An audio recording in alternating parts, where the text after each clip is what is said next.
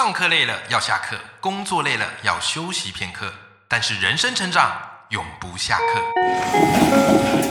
嗨，欢迎来到 Life 不下课，我是欧阳立中，每天陪你学习练功，一起玩出你我的理想生活。Hello，各位听众朋友，大家好，我是王立中，欢迎收听 Life 不下课，每天一集不下课，别人休息你上进，累积你的复利成长。那其实常收听我节目的赖粉们都知道，哈，就是我曾经是高中老师，可能也因为这个缘故，我发现其实蛮多听众朋友哦会留言哦，或者是寄信来问我关于孩子升学啊，或是情感上啊，啊，或是各式各样的这种学校的问题。啊说实在啊，我也没有办法这个一一的回复。好，当然有时候我在节目里面会特别去聊一聊。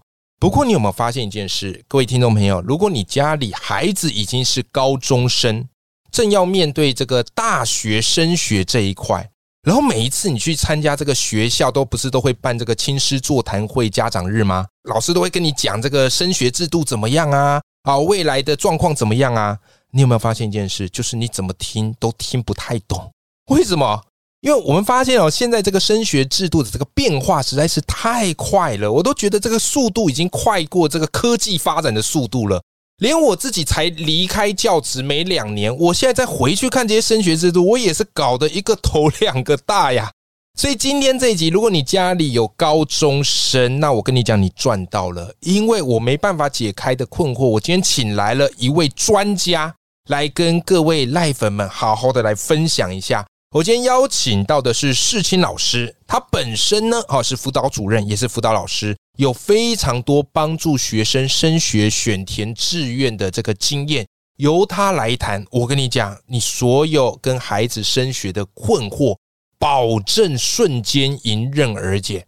我们就来欢迎我们今天的世清老师。Hello，世清。Hello，欧阳立中老师，你好，大家好，我是世清老师。那我也是有那个经营云端辅导室的四七老师。好，世清，你有一个粉丝团，你有这个脸书的粉丝团跟 YouTube，对不对？对，跟我们介绍一下，跟我们分享一下。好，呃，我有一个 YouTube 频道哈，是专门在讲高中升学以及学习历程辅导，它的名称叫做四七云端辅导室。哎，这个四七就是一二三四的四，对，然后七的七，四七。对对对啊！取这个原因有什么特别的原因吗？呃，其实没有特别原因，它就是跟我的名字很像哦，因为你叫世青。对对对，OK，好，好，所以世青老师呢，他自己有在经营这个粉丝团，然后也有在经营 YouTube，好，常常跟大家分享有关升学辅导制度。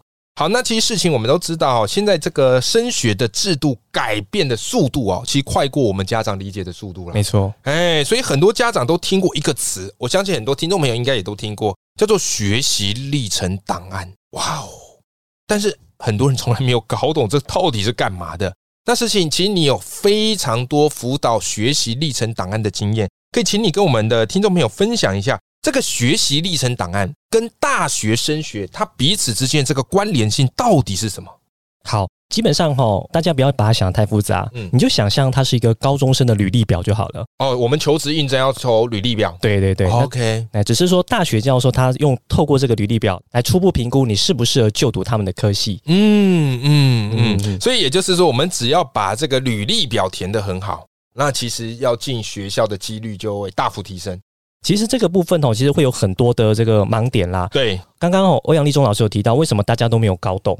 对，原因在于说哦，教育部其实不能够明讲这个区块。哎，为什么？因为他如果明讲的话，大家的履历表都会一模一样了。哦，他不能把这个标准讲得太清楚。没错，没错，所以他其实讲得很模糊。那在很多的不管是大型场合里面，其实都是讲许多概念性的东西。对，那因为它是概念性的东西，就会有很多人他就会自己去解读、去拆解。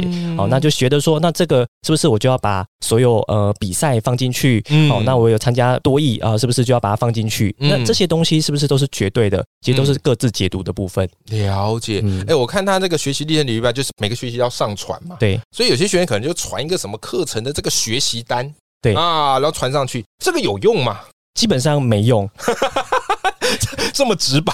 对，现在哈很多的高三生，他们现在都会很后悔，就说为什么我当初高一高二上课不好好传学习历程，对，现在到处的求救，说该怎么办？但是因为课程学习成果是没有办法重新上传的，对对，所以他在这边基本上就没有解，哦，也没有办法修改，对，没有办法修改，所以你在上传前就要三思，对不对？对。对，OK，嗯，那到底要传怎么样的这个东西会比较有用呢？呃。我先稍微提一下哈，就是说我先把整个学习历程简单的架构快速介绍这个对我们很有帮助。哦对哈，那基本上哈，它的项目很多，对，基本上在学习历程里面主要分四大项目。嗯，第一个最重要的，但是大家最常忽略的，叫做修课记录，它就是在校成绩单。哦，会有人忘记传这个东西？不是，他不用传，学校会帮你传。你平常要认真读书。对，最怕就是哈，之前都不认真读书。这个是世新老师没办法救你的，要靠自己的。对，没错。OK，但我也认为它其实蛮重要的。哦，对。那第二个就是所谓的课程学习成果，同学或家长哈，不要太担忧说它到底是什么东西。对，简单想象它就是在课表里面的东西。嗯，你上课。那老师可能提供一个作业，对就把它上传，由老师认证就可以了。OK，对，OK。那另外一个，对，就是多元表现。第三个，嗯，那这个哈，你就想象它是课表以外的都可以，是只要不是上课的东西，嗯，你在家里面自己烘焙呀，或者是你去养宠物，这些你想要把它写成多元表现都可以。那社团也可以，社团也可以。OK，对对。那再来最后一个就是所谓的学习历程自述。对，那这个就是我们高三下的时候，学生要针对自己的整个高中的历程。当中做一个完整的一个说明，就是以前我们的自传、读书计划、申请动机，嗯，那些东西。那知道这样的一个概念之后，刚刚欧阳老师问说，那要传什么样的东西，嗯，比较有用？嗯，我认为啦，我认为就是传真实的东西，嗯，不要写很假。对，大部分的同学哦，其实不是说会写假东西，而是因为他写的东西有写跟没写一样，对，那就会觉得说不够真实。没错，没错。哎，其实顺着你这个话题哦，其实我就很好奇一个点。就是你看过，而且也帮助很多学生辅导他们去写这个学习历程档案，所以你看过的非常非常多。那你觉得大多数学生在面对这个学习历程档案哦，他们最常犯的错误有哪些啊？基本上哈，我认为有三个错误。对，第一个太追求标准答案，因为他们很担心说这样传会不会错误，这样写会不会不好，或者是会不会放错位置。嗯，对我那我跟同学讲。只要没有说都可以放，对，只要它上面没有跟你说，呃，我只能限制六百字，你就爱怎么写就怎么写。好，所以不用去太在乎所谓的标准答案。那第二个，我觉得哈，大家容易犯的错误是，很容易去在乎教授要看什么。哎，这个是，这个是对对。那其实虽然哈，学习历程当然是给大学教授看的，嗯，可是哈，因为大学教授他的组织其实很复杂，嗯，你有一些教授说啊可以画重点，有些说不要画重点，对你其实无法去判断说教授喜欢看什么东西。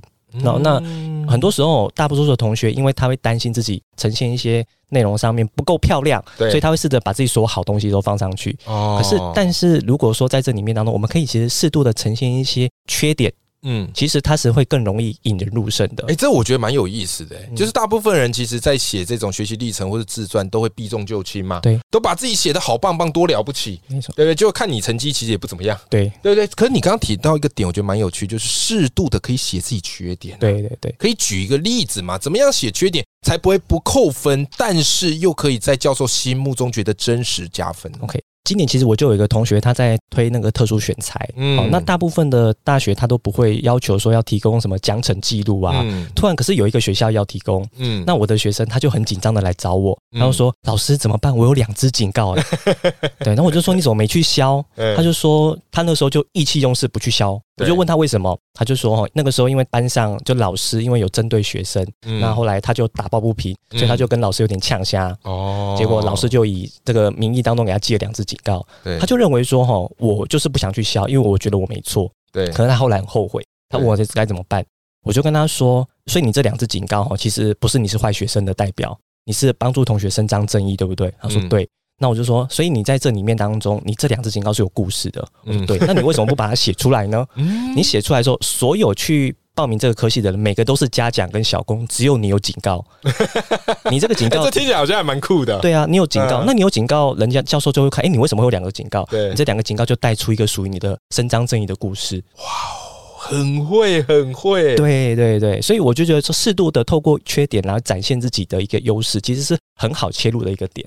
哎，其实真的是这样子啊，就是我觉得听众朋友或是同学们，你也不用太担心，每个人都写自己的优点的时候。哎，反而你在这里面就很难形成亮点，没错。但当然是刚才世新老师跟你讲的一个方式是不得已的方式。其实最佳解就是你有过消过，你有警告消警告，没错。但真的没有的，其实刚刚世新老师点到一个重点嘛，就是这支警告的背后有没有什么故事？没错，它看起来是你曾犯的一个错误，可这个错误的背后是不是因为你对某一件事情的执着？没错，哦，这件事情很重要。没错，没错。好，那刚刚世清老师跟大家分享，就是面对学习历程档案，你其实不用太害怕啊，也不用太担心，就是四个面向你掌握起来就可以了。好，当然啦，我觉得这个学习历程档案对很多同学来讲，或对于很多家长来讲，还是觉得不容易。为什么呢？虽然学校有老师会帮忙，但是你要去想哦，你写一份，其他同学写一份，大家都写一份，一个老师要看多少份，不容易嘛。所以真的要为你量身打造，或者帮你精挑细琢，或者是有很多学习历程档案的一些妹妹嘎嘎，对不对？老师可能来不及告诉你。那家长当然也是光被这个制度搞得就有点无飒飒。那有没有什么好的东西可以来帮助你呢？那我记得世新老师他开了一门课，这门课我自己有看，我自己有学，我觉得我很棒哦。世新你开了一门线上课程啊，线上课程我觉得现在学习来说很方便了啊，因为世新老师只有一个，他就算跑遍全台湾也没有办法讲给所有人听。但是如果把它变成线上课程，哇，那就造福所有台湾的家长以及同学了。世新，你有一门课叫做学习历程档案，而且叫金牌写作三点零。用来帮助想要考上这个理想大学的这个高中生，事情跟我们赖粉们分享一下。你这门线上课的特色是什么呢？那刚刚因为有提到三点零嘛，所以它其实已经改版过两次了啊，所以叫做三点零。对对好，对。那因为我们哈，其实很多人都会猜不到说教授要看什么，对。可是大家又很希望教授又喜欢，所以我就在这里面当中，我就想，那不如就不要猜了，我们把高度提高到读者。嗯，从读者的角度去切入。嗯，那因为我自己有在做 YouTuber，好，所以我在想说，呃，之前我在做 YouTuber 的时候，我花了一年的时间，我在标题，在这个简介，然后在影片的开头，其实我都花了蛮多的力气去做一些琢磨。那也为我的频道里面当中找了一些定位。后来，当我频道达到一千订阅的时候，我发现，嗯，它就是我的学习历程档案。嗯，如果我把角色转换一下，假设学生就是 YouTuber，教授就是观众。你的学习历程档案就是这些影片。如果说教授他可以透过看完你的档案当中，对你有喜欢，嗯，甚至订阅你哈，当然我们说订阅可能对你的分数上面有更好的这样 一个提升的话，我觉得他的确是可以做法。所以我把老师跟我说 YouTube 这样的概念把它结合起来，这个比喻好棒啊！学生一听就懂。对对对，好，我用这种方式当中，就让学生当中可以透用这种方式去呈现他的内容。每个学生都会有他的素材，他们目前最不会的就是不知道如何的来呈现。对，那我这里面当中就透过标题，透过百字简介，然后透过影片的开头内容当中哦，帮助他们告诉他们在什么地方可以怎么写。嗯，那并且哦，在当然这是一个线上课程嘛。嗯，影片看完之后，如果还有需要，我这都可以亲自的帮忙看。这么好，对你这个售后服务也做的太彻底了吧？对对对，就是他照着哈，假设这个学生照着你的课程的方法弄。弄完呈现一份，他是直接可以给你看，你帮他修的。对对对，好，我觉得给他一些回馈意见这样子。是是是是是，你这个课程大概有分哪几大部分呢？基本上我课程有分三大部分，对，一个有所谓的这个观念的部分，嗯，那再会有实作的部分，嗯，那最后就是应用。哦，那又从这个部分当中，包括让学生知道说我要从哪些点切入，那用什么样的架构，然后来呈现它的内容。那最后，因为我最近三点零，我知道高三的同学很需要，嗯，所以我特别针对的这个所谓的多元表现重整心得读书计划申请动机，还有高中学习历程反思，各设计了一门课，嗯，好，那学生他看完之后，他就可以很快的知道说他可以怎么写。哇，真的非常好，真的非常好。我跟各位听众朋友分享我自己看世清老师这门课的感觉，好，就是这门课我觉得他设计的是非常的严谨，而且他的方法都是非常的着地，啊，有给你具体的系统。给你具体的步骤，我觉得这一门课给我最大一个帮助是啊，原来你要去转换从本来你的写作思维转换成读者思维，才不会变得很多人。我每次写就每次看就觉得，哎，为什么没办法引起我兴趣？因为他只讲他自己觉得好玩、有兴趣的事。可就我们假设是阅卷老师哦，或者是评审委员的心里，可能觉得这干我啥事？但诗清老师课程都会教你，而且我觉得他课程还有一个很棒的点。就是他会无限扩充，嗯，因为我觉得世清老师是一个对自己要求非常完美的人，所以你刚刚听说一点零、二点零，现在已经三点零，我觉得很快四点零、五点零就会往上不断的加值，因此我觉得你在买这门课程是非常非常的超值的。那我问一下事情，这门课程比较你觉得适合的年龄层啊，适合观看年龄层大概是，呃，基本上哈，我的设计就是从高一到高三、高中、高职都可以来使用。高中高职，对对。那因为许多人他们在现在高三很紧急，所以他们会赶快要进来看。那这个时间点我都有考量进去。那如果说从高一开始，其实。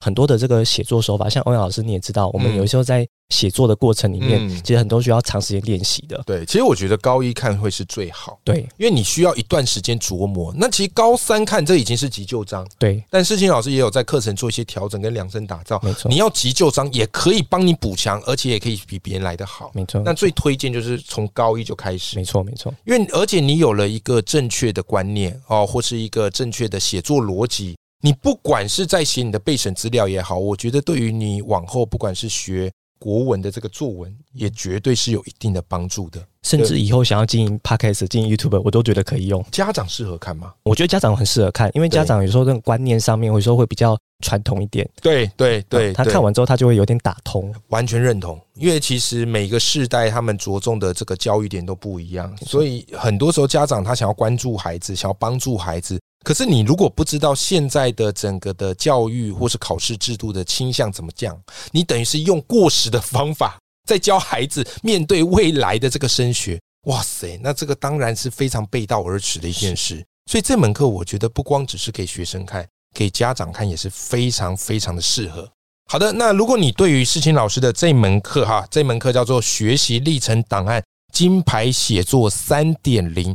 有兴趣的话，我也会把这门课的连接放在我的节目的资讯栏里面。好，我们早一点点让孩子开始补强自己的学习历程档案啊！不过我今天想把我们赖粉们凹一点优惠，你这门课可不可以给我们的听众朋友来一点优惠？好，那既然是欧阳立中老师开口了哈，那我们当然要有一个优惠码，这样太好了，太好了！对对对，你只要在结账前输入欧阳立中四个字，马上就可以优惠五百元。